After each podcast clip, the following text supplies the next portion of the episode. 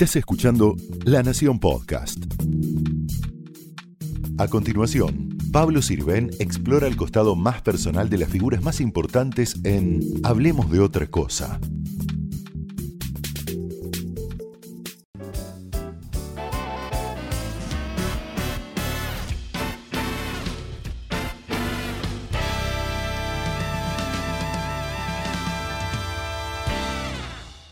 Muchas gracias, Lino Barañao, secretario de Ciencia, Tecnología e Innovación Productiva, por recibirnos acá en el Polo Científico Tecnológico.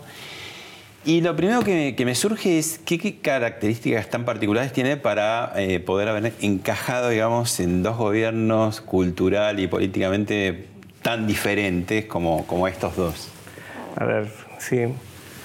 Eh, bueno, creo que la característica es no ver, ser distinto de ambos. Este, digamos, eh, yo venía de, venía de la ciencia, no tenía participación política. De hecho, cuando yo empecé en mi gestión en la administración de Néstor Kirchner como presidente de la agencia, yo no había votado a Néstor Kirchner. Y luego continué mi gestión con la de Mauricio Macri, a quien tampoco había votado. O sea que creo que lo, que había de común es que yo no pertenecía a la estructura política, no tenía misión política. No, no, no, voté. Ah. No, no. Eh, históricamente voté al socialismo porque vengo de una familia socialista.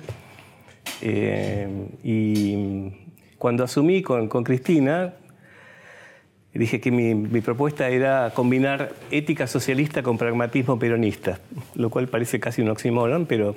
¿Y pudo? Y pude. Además di mi primera nota en, perfil, cosa que después me di cuenta que no estaba permitido. O sea que empecé ya... ¿Y le llama la atención? Eh, no, no, no es principal. Para algunas cosas sí, pero, yo siempre... ¿Cómo cuáles? No, ha venido, por ejemplo, a una charla de CIPEC en algún momento, pero dije que mi, propuesta era, más vale pedir perdón que permiso. Mm. Tenemos unas imágenes. A ver. por la patria, desempeñar con lealtad y patriotismo el cargo de ministro de Ciencia, Tecnología e Innovación Productiva para el que habéis sido nombrado. Sí, juro. Le dije a Lino, Lino, eh, tenés que poner eh, dos condiciones fundamentales. La primera, eh, mucha independencia y libertad, como la que tuviste durante la gestión mía. Y la segunda cuestión, que también es muy importante, tal vez tal vez la más importante, que se siga destinando la misma cantidad de recursos e inversiones, porque, a ver, acá estamos en ITEC, y el Estado ha destinado entre IPF y TEC a la planta de coque de atrás y a esto, a esto casi 500 millones de pesos, porque el nivel de inversión no solamente se da en infraestructura, nunca en el CONICET, nunca en todo el área científica se habían tenido los becarios, los investigadores, los científicos, el nivel de ingresos que se ha logrado durante este gobierno. 20 kilos menos tenía cuando, cuando asumí. ¿Y lo sorprendió que le invitara Macri a sumarse al gobierno? Sí, sí, me sorprendió porque además yo he hecho declaraciones respecto a la preocupación que tenía la comunidad científica en cuanto a lo que iba a ocurrir con ciencia y tecnología, sobre todo teniendo en cuenta lo que había pasado en la ciudad de Buenos Aires. ¿no? Em, y mi ¿Le costó tomar la decisión? A ver, eh, cuando vino Marcos Peña acá, este, dije, bueno, yo ofrezco una transición ordenada, este, cuenten conmigo para todo esto. Usted está haciendo la transición ya casi. Tenía las cajas ahí de, mis cosas, ¿no? O sea, ya había empezado ya, a, irme y entonces me dijo, no, bueno, queremos este, que te quedes, que seas vos. Y mm, me acuerdo que me digo, bueno, pero es complicada la cosa porque yo este, en ese momento era ministro de la, administración. Digo, bueno, lo, tengo que consultar porque debo esta, dada esta, situación, tengo que éticamente consultarlo. Y primero me dijo eh, que, Mauricio Macri iba, iba, a ir él a pedírselo a Cristina. Después me llamó y dijo, no, como vienen las cosas, mejor pedíselo vos. y, ¿Y ella se sorprendió? No sé si se sorprendió porque creo que, existía el rumor, o sea, creo que ya lo había pensado. Eh, lo había empezado antes y le conté, bueno, me ofrecí esto, ¿qué, qué, hago? Digo, sí, que no, me quedo un tiempo. No, y me dijo lo, que está bien, que quédate, este, defendé lo que hemos hecho. Eso, y pedí que no te pongan gente, que, tengas el presupuesto. Y decí que yo te dije.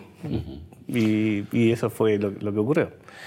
Desde por otra parte, debo decir que yo tenía el pase libre. Yo no era el ministro elegido por Scioli para, para el otro gobierno, ¿no? Iba a ser Daniel Filmus. La comunidad científica, o parte, o buena parte, fue como refractaria desde el principio, ¿no? al tema de, de, qué iba a pasar con la ciencia, ¿no? Y una de las primeras expresiones que hubo fue de un periodista muy conocido. Lo vemos.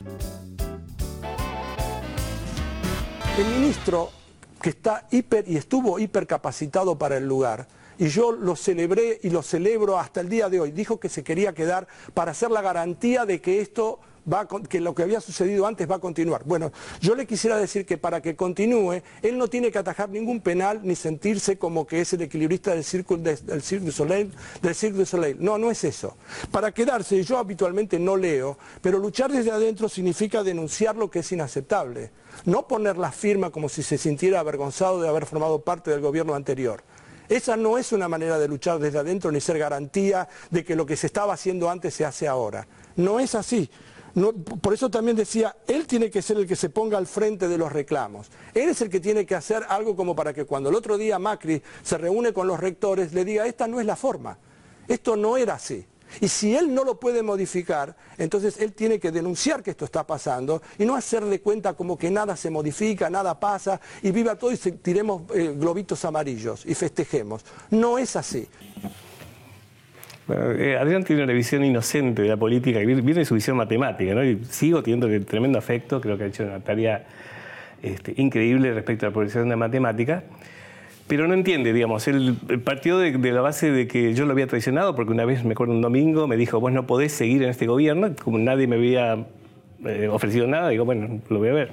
Le había dicho a mis hijos que nos íbamos a vacaciones, y esto, esta decisión se tomó, creo que un martes, un miércoles, este, y bueno, Adrián se sintió traicionado y mis hijos también. Me dijeron, me llaman y dicen, ¿cómo puede ser que me entere por los días, por la televisión de que, de siendo ministro y que no nos vamos a vacaciones? Eh, respecto, y también sus hijos más por las vacaciones que por ideología. No, por, ideología también. Ah, no, sí, sí, sí. Este, no, pero volviendo a lo de Filmos, me acuerdo que yo durante 18 años fui gremialista del CONICET, fui más tiempo gremialista que, ministro todavía. Y al mes de haber sido eh, presidente de la agencia, este, había una situación salarial y yo salí en los medios a decir, bueno, esto no puede ser. Y me llama Daniel Filmos y me dice, ¿de qué lado estás? ¿Vas a seguir siendo gremialista o vas a ser funcionario? Y eso es un poco la política. Cuando uno está del, lado de la gestión, hay cosas que puede decir, uno puede, o, las dice en privado, digamos, pero hay cosas que públicamente no puede decir. ¿Es el famoso, el trillado este, rótulo periodístico tragar sapos? Eh, es, es, eh, es, eso, pero, eh, pero no, es, no, es, parte de una gestión particular. Digamos, siempre que uno forma parte de una gestión tiene que, que tragarse sapos. Eh, o sea, por ahí está de acuerdo incluso lo que... yo le decía la vez pasada en entrevista, ya, llevo este, 15 años sin poder criticar al gobierno de turno, lo cual para un argentino es genera una situación de tensión tremenda, digo. es duro. Eh, porque es nuestro deporte nacional. ¿Cuáles serían las diferencias fundamentales entre los dos gobiernos? ¿Es una cuestión de tono? ¿Usted habló de discurso de pronto? el discurso es una parte. Eh, yo decía que en el tema del del financiamiento de la ciencia en particular. Cristina hablaba mucho de, la ciencia, hubo acciones concretas. Bueno, la creación del ministerio fue un hecho histórico, Tecnópolis fue un hecho histórico, se apoyó. Este, eh, pero ¿El, en polo, ¿El polo científico este, lo hizo Cristina? A ver, eh, yo, contaba la pasada, cuando al mes de asumir, este, mi primer anuncio iba a ser un plan de infraestructura eh, porque había, faltaban 130.000 metros cuadrados de edificios. entonces había un estudio del CONICET y digo, bueno, voy a presentar esto. Yo iba para la Casa Rosada, me llama Cristina y dice, no puedes anunciar nada porque no hay presupuesto. Digo, no te preocupes, de algún lado va a salir. Bueno, eh, hicimos toda una presentación al BID, y conseguimos fondos, hicimos esto y todos los, los, 190.000 metros cuadrados entre construcción y adecuación que hicimos. Pero, ¿cuál es la diferencia? Que si yo conseguía plata del BID, o el Banco Mundial, o Corporación de Fomento, entraban acá, lo administrábamos nosotros y teníamos libertad de uso. Porque no había créditos para el gobierno en esa época. No, había créditos, digo, entraban, los dólares entraban ahí, incluso hemos usado dólares que entraban a otros ministerios y que no los podían usar, y tuvimos un periodo de eh, este, generosidad en ese sentido pero nadie sumaba el gasto, o sea, nadie contabilizaba cuánto gastábamos como ministerio. Ahora la diferencia es que además de la restricción, hay una meta de, gasto público acotada, entonces lo que me dijeron cuando, empecé, mira, no importa dónde tengas la plata, eh, el gasto está acotado. O sea, podés gastar hasta acá y tenemos cuotas que gira Hacienda y eso es lo que podemos gastar. Este lugar fue durante muchas décadas las bodegas Giol Sí. y durante muchas décadas más estuvo abandonado. Sí, ¿no? sí. Uno pasaba, había una construcción este, que era atractiva, pero no, no pasaba nada. ¿Se hizo en tiempo récord? Sí, lo hicimos, digo, lo- todas las obras las hicimos nosotros. O sea, no, no ¿Nosotros tuvi- qué quiere decir? Eh, ¿El como propio el, ministerio, el ministerio no, no tuvimos plata de planificación, este, que se ocupó de infraestructura universitaria. Eh, todas las obras las, las hizo o el CONICET o nosotros, las administramos este, en forma muy rigurosa. Digamos, me contaba que los investigadores que iban a hacerse cargo de acá del instituto venían los fines de semana a controlar que todo avanzara, que el cable estuviera donde estaba. Y no tienen, digamos, como ha pasado y como se está revisando eh, la obra pública del gobierno pasado, ninguna causa, denuncia. No, o no, no, no. De los millones de, de dólares que hemos este, eh, ejecutado, no tenemos una sola denuncia de ninguna irregularidad, digamos. Eso es Veamos otro video. bien. Versiones periodísticas, ¿no? Que, que usted me desmentirá o no. El ministerio va a ser degradado a secretaría. ¿Existe esa posibilidad? No, el presidente lo desmintió categóricamente. No, no, no hay ninguna chance de que eso ocurra. ¿Qué pasó? Es la famosa cláusula TUSAM. Puede fallar.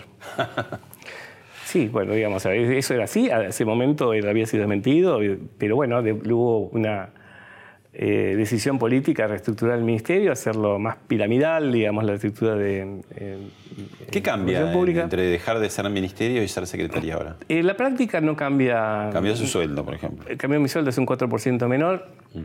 Eh, pero. Ve menos al presidente. Ve- no, sí, lo, lo vemos, lo veo menos en las reuniones de gabinete, pero digo, ayer lo vi, lo vemos en las reuniones específicas para algunos temas. Eh, y bueno, estamos integrados en Ministerio de Educación y, Cultura, y con- digo, tanto con, Alejandro Finocchiaro como, como con Aberuto tenemos una muy buena relación, nos conocemos ya desde hace un tiempo. O sea que en la práctica no, no esperamos que haya, eh, que haya cambios. El presupuesto ya había sido fijado para el, para el área previamente. Eh, y bueno, estamos eh, resolviendo algunos temas administrativos de, de- de delegación de funciones y demás en, en un periodo de transición. Sí eh, implicó, digamos, en lo personal, un- un- una situación no grata porque, digamos, haber pasado al ministerio, no, no solo para el ¿Siente país, una para la región. degradación? eh, es un cambio de jerarquía. Mm. Y- A nivel mundial, ¿cómo es? Bueno, cuando, cuando Argentina eh, decidió tener un ministerio, fue celebrado por toda la región. Digamos, yo di reportajes a las dos revistas más importantes. 2007 Science y Nature. estamos hablando, ¿no? 2007, diciembre de 2007, porque lo veían como un avance este, en cuanto a, a esta concepción de que la ciencia y tecnología no solamente sirve para la educación y la cultura, sino para el desarrollo económico y social del país.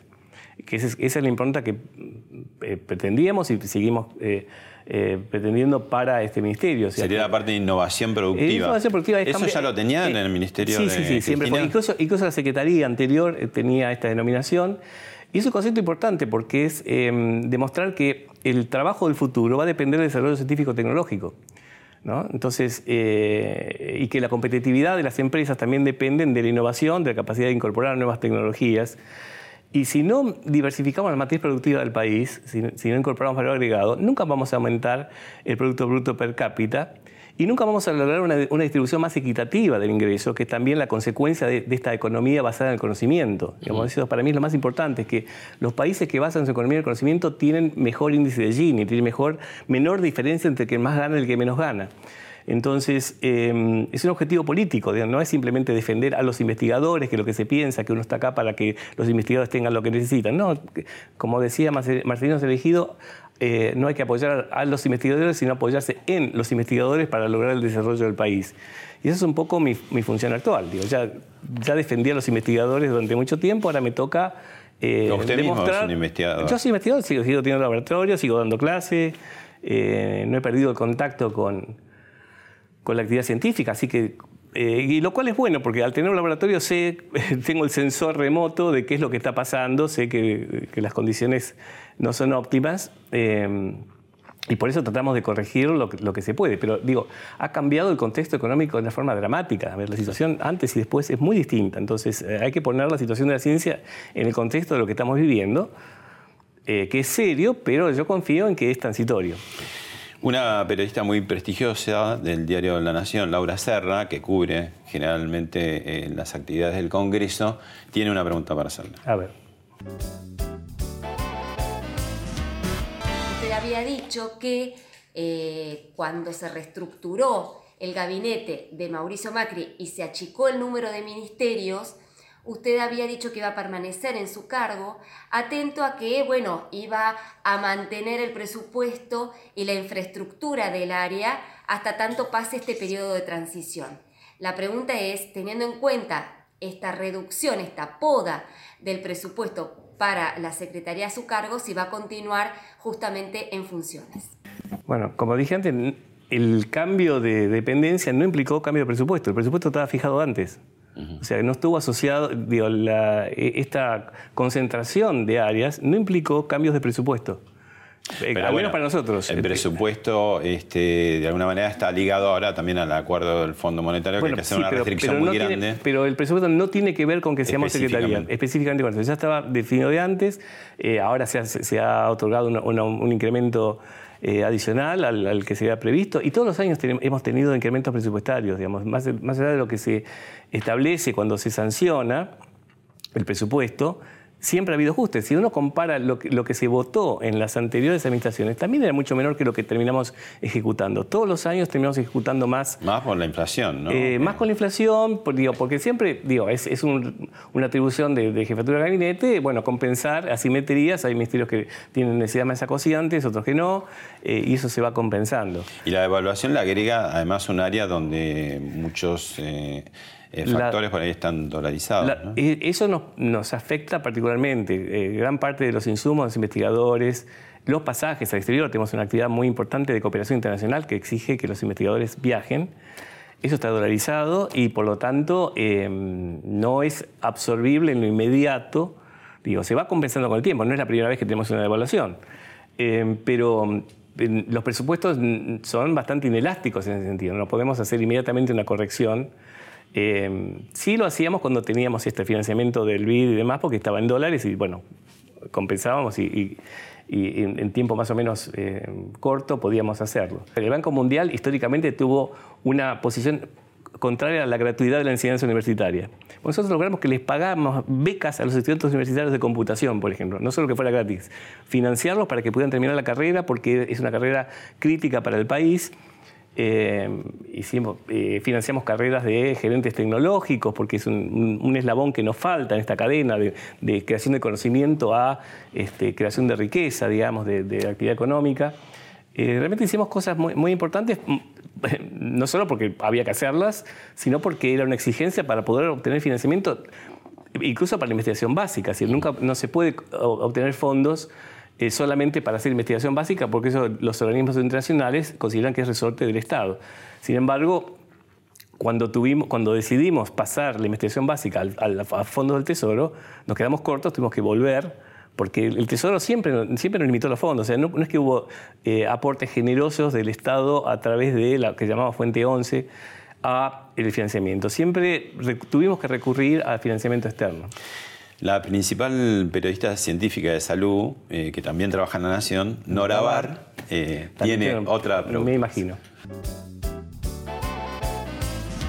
Según análisis de distintos investigadores, el ex Ministerio de Ciencia y Tecnología, actual Secretaría, va a contar el próximo año con un presupuesto que a valores constantes sería más o menos la mitad o menos del que tenía en 2015. ¿Cómo piensa doctor Barañao enfrentar los costos de los programas, subsidios, la biblioteca electrónica y otros compromisos que tiene eh, la Secretaría Ciudadana. Bueno, pero empezamos a enfrentarnos como siempre. Cuando yo entré acá en el 2003 como presidente de la agencia, no tenía idea de la administración, siempre cuento que durante tres meses tomé mate y escuché, pero era, eh, me recibieron diciendo, no tenemos plata, no podemos pagar los subsidios, este, hay que pedir un préstamo al vida, hay que renovarlo siempre fue una situación angustiante y siempre la, fuimos resolviendo. Ahora, obviamente, hay, tenemos que encarar ese tema de la evaluación. Estamos negociando con los organismos internacionales, tenemos el tema de la biblioteca electrónica, que es, que es un gasto millonario en dólares para garantizar que los investigadores tengan acceso a la bibliografía. Eh, todo eso lo vamos negociando, lo vamos prorrateando y veremos de, eh, de, que no se afecte la actividad científica. Obviamente, el monto de los subsidios este, se redujo en términos de poder adquisitivo. Eh, los salarios eh, siguen la evolución del salario de la administración pública, digamos, no, no hay un privilegio eh, para el sector de, de investigación. nunca lo hubo, digo, nunca ganaron muy bien los investigadores de Argentina respecto de, los incluso países de la región. Mm. Es, es, una asignatura pendiente. Usted le dijo hace poco, en, en el contexto del coloquio de hoy día, en Mar del Plata, a Maya Blaski, otra periodista de La Nación, eh, que si no estuviera usted, quizás sería peor. Amplíame eh, ese concepto. A ver, pienso que, sería peor. Hay algunos indicios. Eh, hace unos meses, cuando teníamos reuniones de seguimiento con, Mario Quintana, este, a veces iba o a veces no iba. Y la pasada fui y me, este, me dice, va, viniste vos, entonces me va a salir más cara esta reunión porque, digamos, por, toda la, trayectoria y demás, y el conocimiento que uno tiene del tema, puede argumentar y conseguir este, mayor eh, financiamiento. Eh, la otra cosa es que, bueno, digamos, yo no estoy atornillado al, sillón, digamos, yo, tengo este, una, una, vida más allá de la función pública. Este, y, entonces, bueno, estoy y, no, y, no, pertenezco a la estructura política, no, no tengo una ambición política. Entonces puedo mm, negociar de, otra manera y creo que, digo, eh, hemos conseguido hacer cosas o mantener cosas que eh, hubieran estado de riesgo si yo no estuviera. al menos esa es mi, mi visión. Digamos, que no es lo óptimo, que no es lo que uno hubiera querido conseguir. Es cierto, pero también es cierto que evidentemente el, contexto económico, las condiciones de contorno son muy distintas y mucho más rigurosas. ¿Y, no, ¿y se banca la, la protesta? Me la banco por, una cuestión de coherencia. A ver, cuando yo llegué de vuelta a Argentina en el 84 y la semana estaba militando en, la, en, una proto-asociación del CONICET, en el año 85 fue elegido primer presidente de la Asociación del Personal del CONICET. Mm. Yo me, he peleado con todas las autoridades de ciencia y tecnología. Sí, sí, Alberto. Mm. Este... Pobre, ahí hace un poco la alusión a la pregunta que le hicieron el aborto a él. Ah, sí, sí, sí, no, a ver, no solo, a ver, no solo me, la banco, digamos, la comprendo, porque yo he hecho lo mismo. Yo he hecho piquetes en cortado la calle Córdoba. decía, me acuerdo que, teniendo 31 años le, dije a que me dice, bueno, si no podemos aumentar el presupuesto, ¿qué querés que haga? Y que renuncie. Y Sara Rieti, que era su colaboradora, este, me lo he recordado siempre. Y por esas cosas de la vida, bueno, terminé siendo muy eh, amigo, no amigo, pero conocí a Sadowski y ahora soy presidente de la Fundación Sadowski.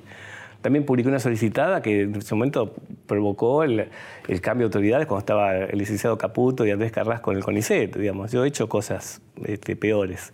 Entonces no no me, no me afecta y cada uno tiene que defender su rol. Esto es como una obra de teatro, y, lo tomo como tal. Digamos, los investigadores tienen que defender el área, porque si no, también sería muy difícil para mí defender un presupuesto si todo el mundo está contento este, y, no hay ningún indicio de, de, o sea, que en algún, en algún punto la protesta sirve para empujar, digamos, y lograr sí, digamos, más y, cosas. y es lo que yo pensaba cuando estaba del otro lado. Digamos, yo pensaba que no estaba apuntando simplemente a destituir un funcionario o a criticar al gobierno. Quería este, aumentar el presupuesto y mejorar las condiciones para que la ciencia sirviese para el desarrollo del país. Acá vemos una protesta ahora. científicos rechazan el severo recorte presupuestario al Consejo Nacional de Investigaciones Científicas y Técnicas, por el cual quedarán fuera de la carrera becarios que ya habían aprobado su ingreso. Entonces, tenemos falta de nuevos investigadores que, que apuntalarían esos equipos, tenemos menos becas y lo peor de todo, tenemos menos presupuesto para los proyectos de investigación menos plata para equipamiento. Todo esto repercute negativamente en aquellos que han vuelto, que hoy en día muchos estarán pensando que tomaron una mala decisión y se querrán ir. El gobierno se había comprometido en el año 2018 a matricular a 900 personas en la carrera de investigación del CONICET. El tema que bueno, es eh, Roberto Salvarez, a quien yo convoqué para ser presidente del CONICET, y sigo pensando que fue en su momento una muy buena decisión, y cumple su rol, digamos, ahora es diputado, defiende el tema.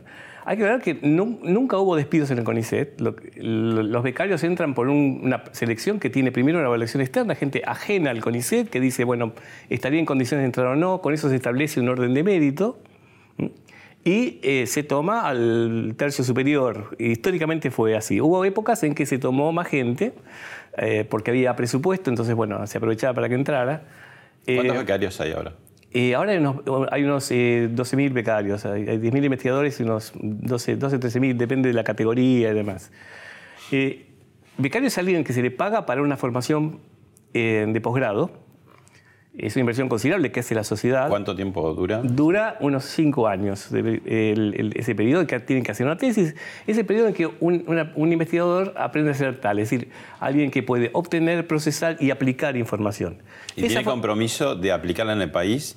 Tiene compromiso de aplicarla al país porque, porque es un compromiso ético, digamos. El becario puede doctorarse e irse, pero digo, hay una deuda ética. Todos nos hemos formado aquí, hemos sido pagados en el exterior, yo me podría haber quedado afuera, pero consideraba que tenía que devolver algo lo que recibí, digamos. Eh, una, carrera universitaria afuera puede costar hasta 200 mil dólares. Y ese es el capital eh, intelectual que uno recibe del Estado. Tiene una deuda. El gobierno anterior hacía mucha bandera, no sé si real o ficticia, de que los científicos volvían. Bueno, ¿Fue así? Fue así porque implementamos un plan eh, organizado, consensuado con las universidades para traerlos. Antes el investigador tenía que volver y ver si alguien lo aceptaba, esperar un año a que le, consiguieran un, cargo. Lo que hicimos es un, programa que se llama Raíces, en que le damos plata a la universidad para que contrate al investigador, o sea, que viene con un contrato, le pagamos los gastos de traslado. Y, eso hizo que muchos investigadores volvieran. Recuperamos unos 1.300 investigadores, que eran los que estaban en condiciones de volver. Ahora los que vuelven son los que hacen un postdoctorado y luego reingresan. ¿Ficticio o real que con este gobierno se van? Hasta ahora no se, ha ido nadie, digamos. Em, lo que estamos tratando de hacer es que recuperar algo que sí era útil, que era unas becas externas. Lo que está ocurriendo es que los investigadores se están quedando, terminan su tesis y se quedan en el mismo laboratorio donde hicieron la tesis. Y eso no es, no, es bueno para la ciencia. Implica una cierta endogamia.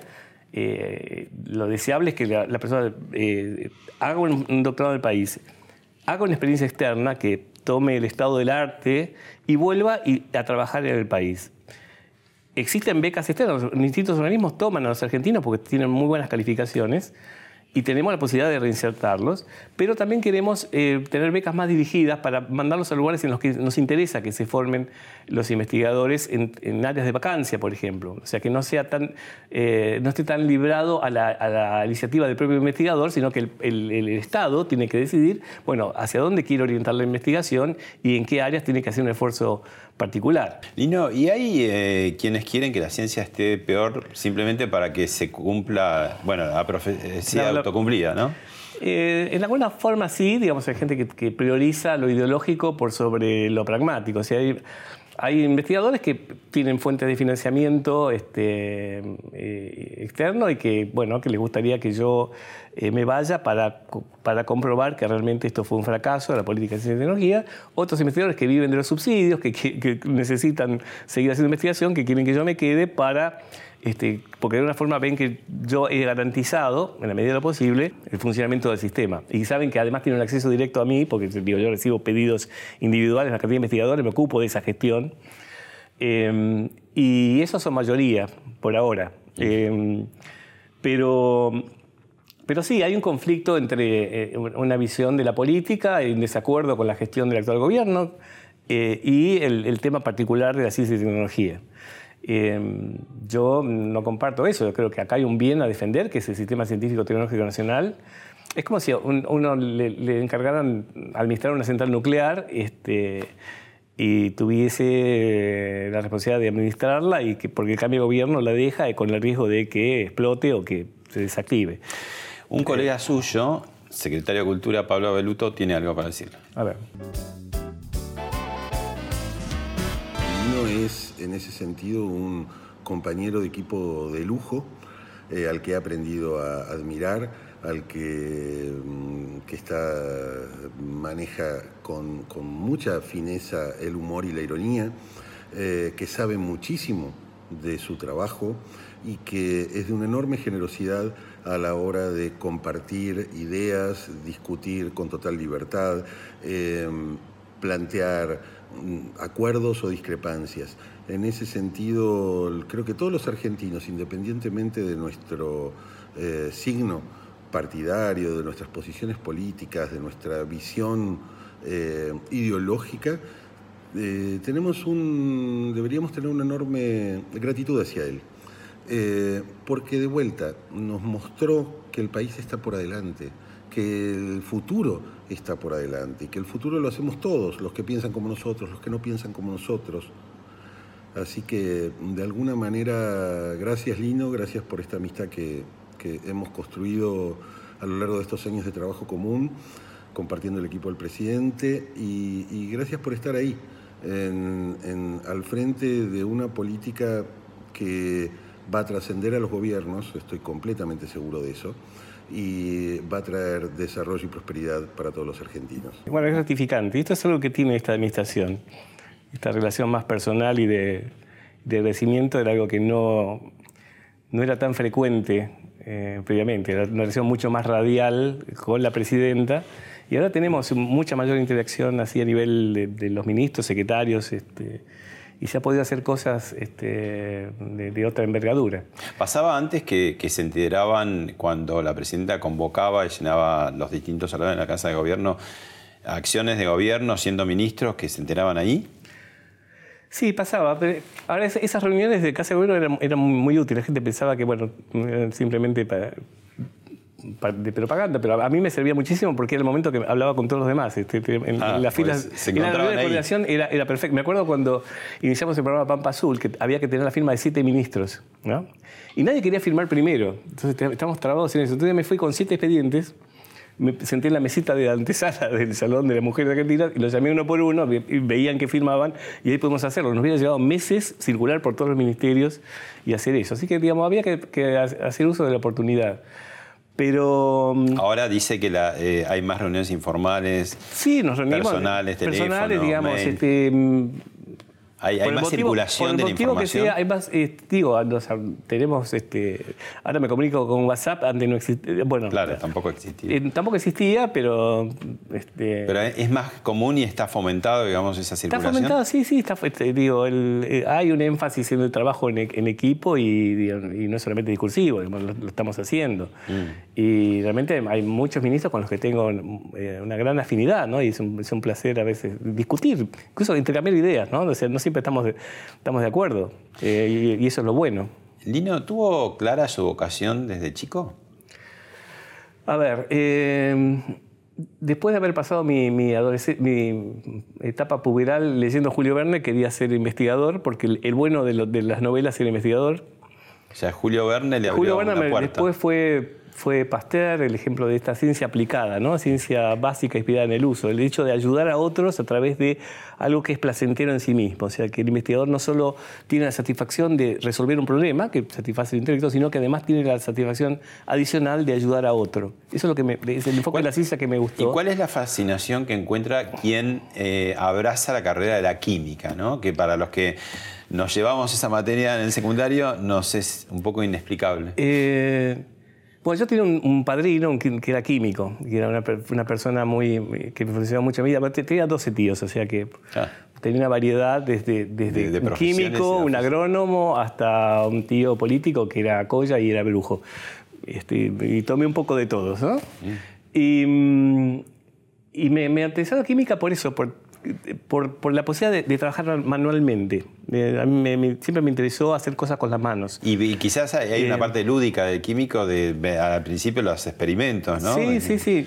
No, y además este, yo siempre dije, y esto puede ser tomado con el humor correspondiente, que la química es una muy buena escuela para la política porque enseña a uno a lidiar con sustancias potencialmente nocivas con fines útiles. Y hasta explosivas. ¿sabes? Y explosivas, digamos. Digo, no existe esa visión maniqueísta en la química. Uno dice, el ácido cianhídrico es malo. Bueno, es malo si no lo inhala y se muere, pero sirve para sintetizar un medicamento que le salva la vida a otro. Mm. Eh, no existe el concepto de, bueno o malo intrínsecamente, sino que las cosas dependen para qué uno las quiere usar y con qué cuidado uno las, las manipula. Y me parece que en política este, hay que hay que eh, ser capaz de eso que decía Borges, de entender las razones del otro. No querer convencer, eh, sino eh, entender por qué el otro piensa como piensa. pero digo, yo no tenía, lo que nunca pensé que iba a dedicar a la política, yo me acuerdo que mi tío este, brujo me decía, que yo que pensaba que iba a ser químico y iba a estar encerrado en un laboratorio, y cuando yo tenía ocho años me decía, yo veo que vos tenés que hablar en público, tenés que estudiar oratoria, porque vas a tener que hablar. ¿Qué hacía su tío brujo? Era, no, era, vendedor de... Era brujo porque la colle me contaba esas cosas de, ancestrales, ¿no? Y no, vendía condimentos para una... era, el esposo de una tía mía que era, que era maestra. Pero lo recuerdo por eso, porque tenía... yo tenía toda la visión... ¿Le influyó que hubo, hubo una polémica que se hizo acá? Vino una, una bióloga, este, creo, un biólogo. Tuvo dos sí, que New digo, Age y otro chamán, y, y ahí los de Yo tengo- ciencias, yo tengo- a ver, eh, ciencias exactas se puso un poco Sí, repudio el sí, tema, sí, eso es un experimento que hago porque lo que me preocupa es que eh, hay una cierta ortodoxia en el pensamiento, digamos, y, no se tienen en cuenta los hechos que, evaden el conocimiento establecido. Digamos, toda la ciencia ha avanzado a partir de observaciones que escapan la normalidad, ¿no? Pero uno dice paranormal, o sea, que está fuera de la curva, y ya genera una reacción. Pero si no fuera por esa curiosidad por lo paranormal, Galvani nunca hubiera, le hubiera llamado la atención que las patas de rana colgadas de un alambre se contraían en los días de tormenta. Y eso permitió este, a- a entender posteriormente el- los fenómenos eléctricos en los seres vivos. ¿no?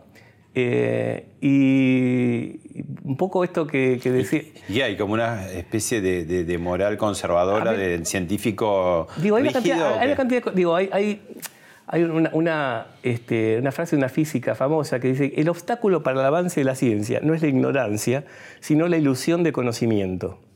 Ah, ¿no? al revés. Es al revés. Cuando la humanidad siempre creyó que ya tenía todo cocinado, que sabía todo. Y sistemáticamente se demostró que no entendíamos nada. ¿no? no solo desde Einstein, de Planck y demás, la realidad no es lo que parece. Nuestro cerebro no está preparado tal vez para, para, para comprender la realidad. Había otro biólogo, Haldane, que decía que no solo- el universo no solo es más complejo de lo que imaginamos, sino más complejo de lo que nos podemos imaginar. Digo, no hay razón para pensar que el cerebro puede entender el funcionamiento del universo. Tenemos que estar abiertos a eh, eh, observar ¿Y todos los anomalías. son válidos? No, la- eh, justamente esta diferencia. Lo que hay que mantener es el método científico, analizar con método la realidad, no, no aceptar este, influencias extrañas, digamos, todo tiene que ser comprobable porque la ciencia ha demostrado que es el mejor método para comprender la realidad. Pero Y, digo, el New Age y chamanes que No. método científico pueden tener. no, no, no, pero no estamos. Bueno, pero justamente lo que se trataba este taller era de experiencias antropológicas, además sobre determinados tipos de, de fenómenos psicológicos que tienen una base científica. Digamos, hay estudios de meditación validados que muestran que a través de la concentración cambian las zonas cerebrales y hay algunos fenómenos neuroendocrinos que, pueden, que, que son perfectamente verificables. Digamos, no estamos abjurando del método científico, sino estamos viendo qué cosas no entendemos todavía, si hay algo que, que aparezca que no encaja en la realidad. ¿no? Yo siempre tuve la fantasía de- de- del el- Truman Show inverso. Truman Show es, era- era toda una construcción y que el único que no entendía nada, eh, que, que no sabía que era falso, era el protagonista. Siempre tuve la fantasía de ser al revés, de ser el único que se da cuenta de que todo es un, gran escenario y que hemos vivido equivocados. ¿no? Es una posición bastante hereje y, y más incomprensible siendo yo el ministro de Ciencia, pero este, yo creo que, que la ciencia ha avanzado precisamente por aquellos que se animaron a pensar las cosas distintas. Como decía Isaac Asimov, decía, los momentos clave en la ciencia no son los eureka. Dice, ah, entendí esto, sino los that's funny. Decía, qué curioso, ¿no? Este, ¿Por qué, es esto, ¿Por qué esto es así? Ahí es donde empieza a cuestionar el, dogma o el, cuerpo o el, armazón conceptual y pensar las cosas de otra manera. ¿no? Es decir, en, mecánica cuántica, cuando un electrón pasa por dos lugares al mismo tiempo, eh, es raro, ¿no? Es curioso, es curioso y tenemos que repensar nuestra visión del mundo. Y, justamente en la mecánica cuántica nos lleva a pensar de que, que no hay una realidad totalmente independiente del observador, lo cual es un desafío tremendo a nuestra visión cotidiana del mundo. Y, y esas son las cosas que me, que, que me apasionan. Tenemos un hecho histórico ligado, de alguna manera, con la ciencia o con lo que estamos hablando, o entre comillas o sin comillas, lo vemos y lo, charlamos. Había un proyecto del peronismo de que la Argentina fabricara una bomba atómica. Sabemos que fue una gran estafa que hizo un ingeniero alemán que le vendió esta supuesta bomba atómica que estaba haciendo en el lago Nahuel Huapi. Visitamos el primer reactor y entramos así en contacto directo con la realidad científica que ha impresionado al mundo.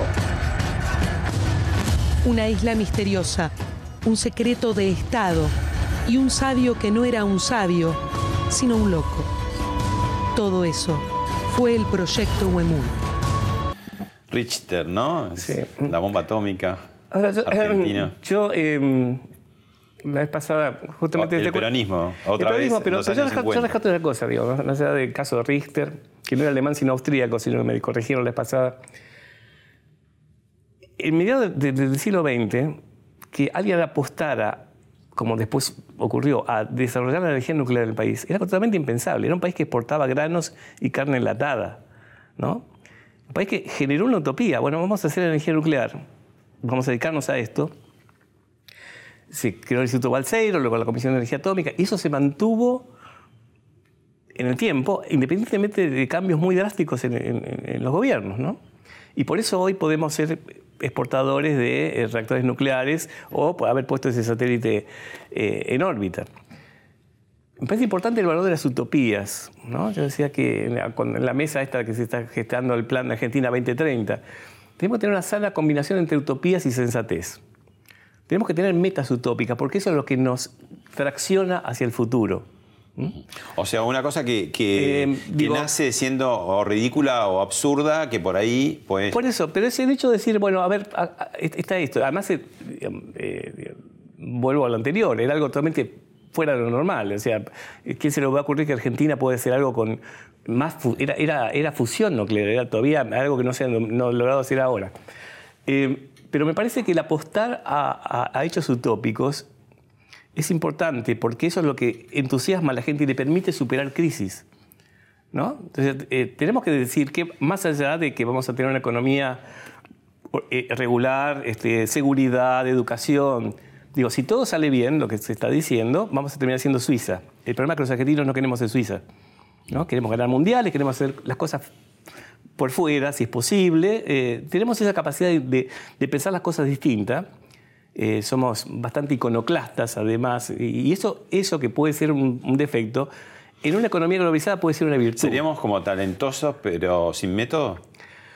Sí, no nos gustan los métodos, no nos gusta leer los manuales, este, pero, pero yo creo que si logramos controlar esta tendencia al caos y a la puja y a la crisis constante, tenemos un potencial. Yo creo que eh, cuando uno compara con Europa, que es un país que, se está, que es un continente que se está envejeciendo, donde uno no ve entusiasmo a los jóvenes, me decía un, extranjero, no sé si era francés, alguien que vino para acá, y recorría Buenos Aires y dice, ¿sabes qué me llama la atención? Que los jóvenes se ríen. Y después uno va a Europa y mira, y es verdad, no, no, no ve ese sentido de, de, diversión, de alegría, aún en una situación que no es para nada grata. ¿no? Entonces, yo creo que si logramos este, mm, eh, hacer uso de esta creatividad que tenemos los argentinos, que nos permite estos logros así puntuales y logramos darle eh, una estructura mayor, eh, podemos salir adelante. Pero además me preocupa otra cosa, porque está muy lindo tener un satélite, reactores nucleares, biotecnología, pero hay un 30% de la población que no tiene trabajo y no tiene una salida. Y está este otro componente que para mí es clave, que no está en nuestro título porque sería muy largo, que es innovación inclusiva que no es lo que entiende la, la, OCDE, que es abrir el campo de innovación para que cualquier emprendedor pueda hacer su negocio. No, es que el Estado activamente tiene que desarrollar tecnologías para generar oportunidades laborales para gente que no, no va a acceder a una mejor educación, que no quiere irse de su provincia, que a lo mejor sabe cultivar este, espárragos. Hoy la tecnología nos permite hacer que alguien que quiere cultivar espárragos en Catamarca pueda exportarlos al mundo y tener un ingreso más que decente. Y está ocurriendo, no, es, un ejemplo casual. Digo, conozco unos chicos de Catamarca que, que están exportando a Estados Unidos vía Holanda orgánicos certificados.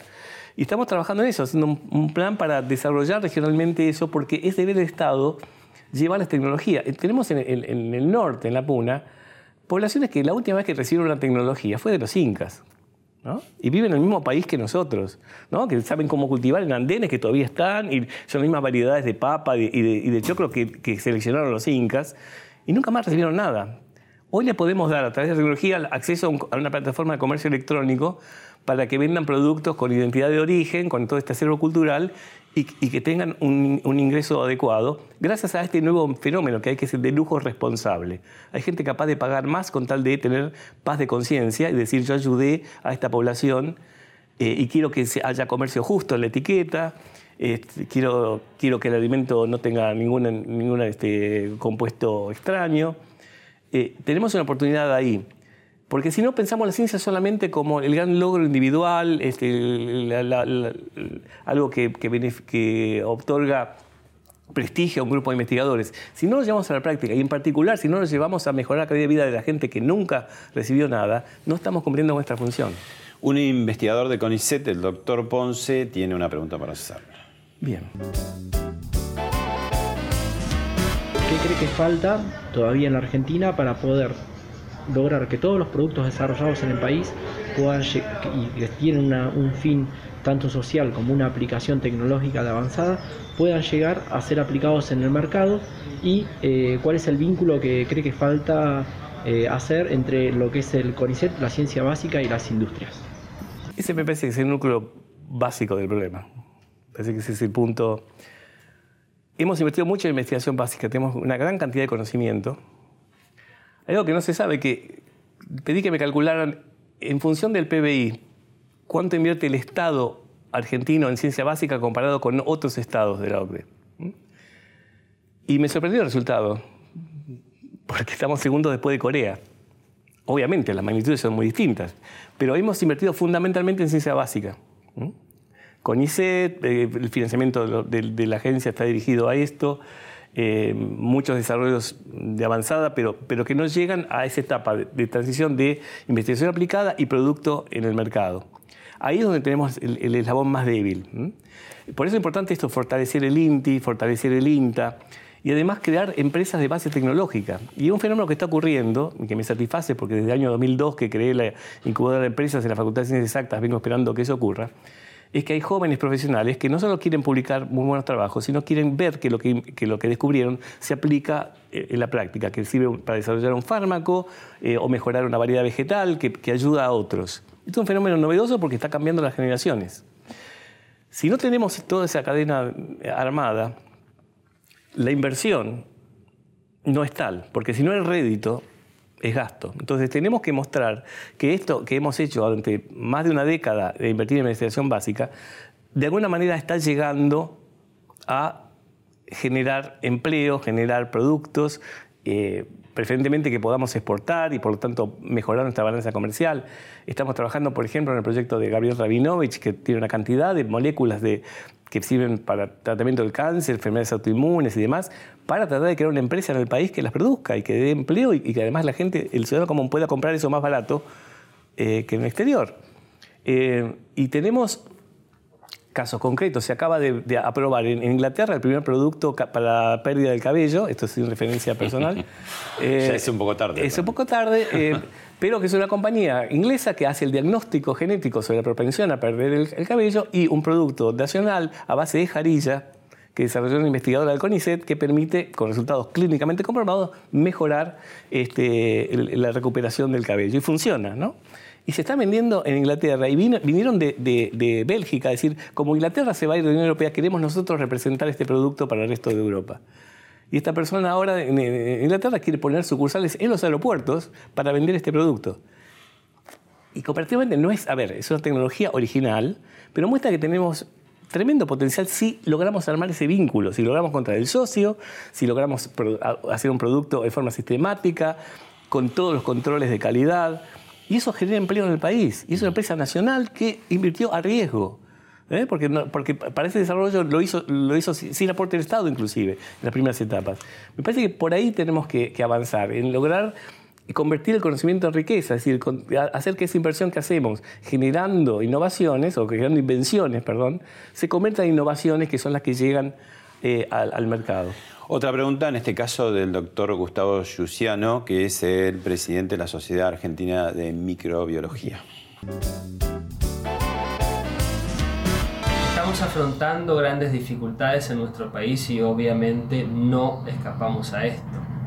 Por eso quisiera preguntar al doctor Barañao desde el lado de las sociedades científicas, ¿cuál es su visión respecto al apoyo a entidades civiles que colaboran con el desarrollo profesional y técnico de nuestro país, si se seguirá apoyando a las reuniones científicas y propiciando los subsidios que los consideramos realmente fundamentales porque nos permiten favorecer el desarrollo del conocimiento y la capacitación profesional, pero también nos permiten otorgar becas a jóvenes profesionales, jóvenes científicos, e invitar a especialistas del exterior para compartir, conocimientos.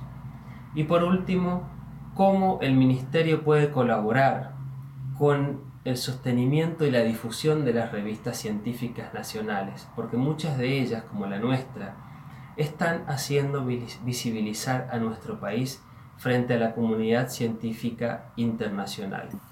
Bueno, eh, varias cosas. Primero, estamos apoyando a las sociedades científicas. De hecho, eh, tenemos que retomarlo, pero eh, hacíamos almuerzos con los presidentes de las sociedades científicas este, para, como una manera de tener una visión directa de la situación.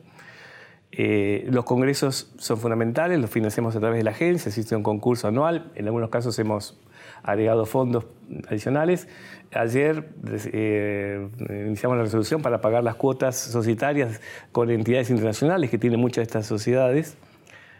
Eh, en particular, la microbiología es un área clave para el país que no tiene tal vez la visibilidad que debería tener. la microbiología es clave para la biotecnología y para la bioeconomía necesitamos más microbiólogos, necesitamos hacer atractivo esto. Em, y, realmente me, parece que, eh, eh, digamos, no tenemos, em, digamos, una, una, solución de continuidad en esto, lo vamos a seguir apoyando. Respecto de las eh, publicaciones científicas, hay publicaciones en las cuales le damos un subsidio, eh, la revista Medicina es una de ellas, algunas otras que financia CONICET, siempre eh, tratando de mantener el nivel de calidad, digamos. Hoy por hoy es muy costoso producir una revista en papel, tratamos de que migren hacia un formato electrónico, que sean bilingües para que el público que no, que no es de habla hispana acceda a esta información. Pero bueno, son actividades que, mantenemos, este, mm. con digamos, las restricciones este, transitorias que existan, pero, pero es algo imprescindible para el desarrollo del país. Dos palabras de qué cambió o no con respecto a Tecnópolis y satélites. Eh, Tecnópolis eh, se mantiene, es, un derecho adquirido Tecnópolis, es, algo irreversible. No solo se mantiene, sino que se ha eh, extendido, ahora es Tecnópolis Federal. En su momento la idea era concentrar todo acá, que vinieran los estudiantes del país, no se quería bastardear, como se decía, la, marca. Eh, en esta administración, con iniciativa de Hernán Lombardi, se decidió llegar al resto del país y ha sido una experiencia maravillosa, digamos, ver ¿Y satélites? 400, 500 personas en Salto, en Jujuy. Satélites, se acaba de lanzar el SAOCOM 1A, eh, ahora estamos viendo de ya continuar con el 1B. Eh, hay algunas algunos proyectos que habían sido formulados tiempo atrás que, ya quedaron un tanto obsoletos, este, estamos revisando esos proyectos.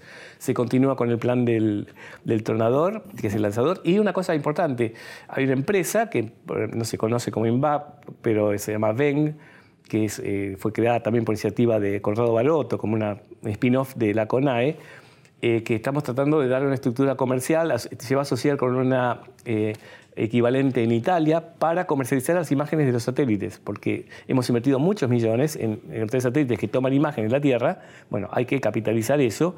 No solo lo va a usar el Estado, es algo que tiene valor internacional, estamos viendo todo el, planeta y, necesitamos eh, una estructura comercial que nos permita este, recuperar esa inversión. Y eso también es importante porque muestra un perfil distinto del país, no es solamente un país que hace desarrollos tecnológicos este, de, aporte a la ciencia, sino que eh, hace desarrollos que brindan un servicio eh, que beneficia a la agricultura global, a la prevención de desastres y demás. Bueno, eh, eso tiene un valor y no lo vamos a regalar.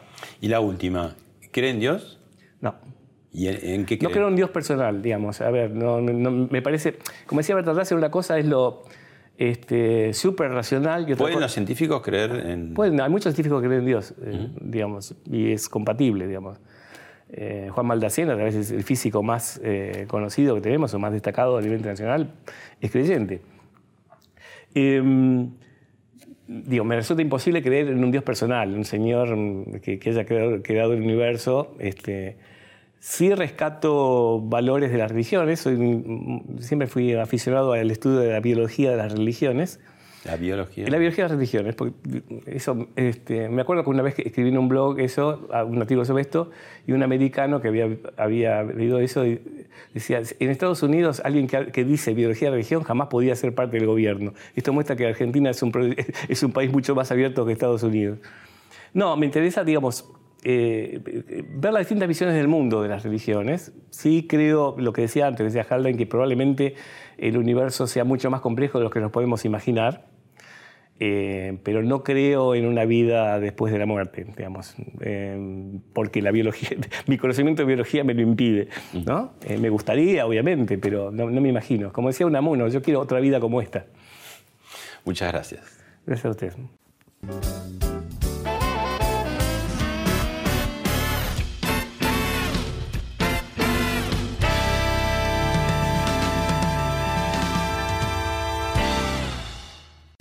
Esto fue Hablemos de otra cosa con Pablo Sirven, un podcast exclusivo de La Nación. Escucha todos los programas de La Nación Podcast en www.lanacion.com.ar. Suscríbete para no perderte ningún episodio. Estamos en Spotify, Apple Podcast, Google Podcast y en tu reproductor de podcast favorito.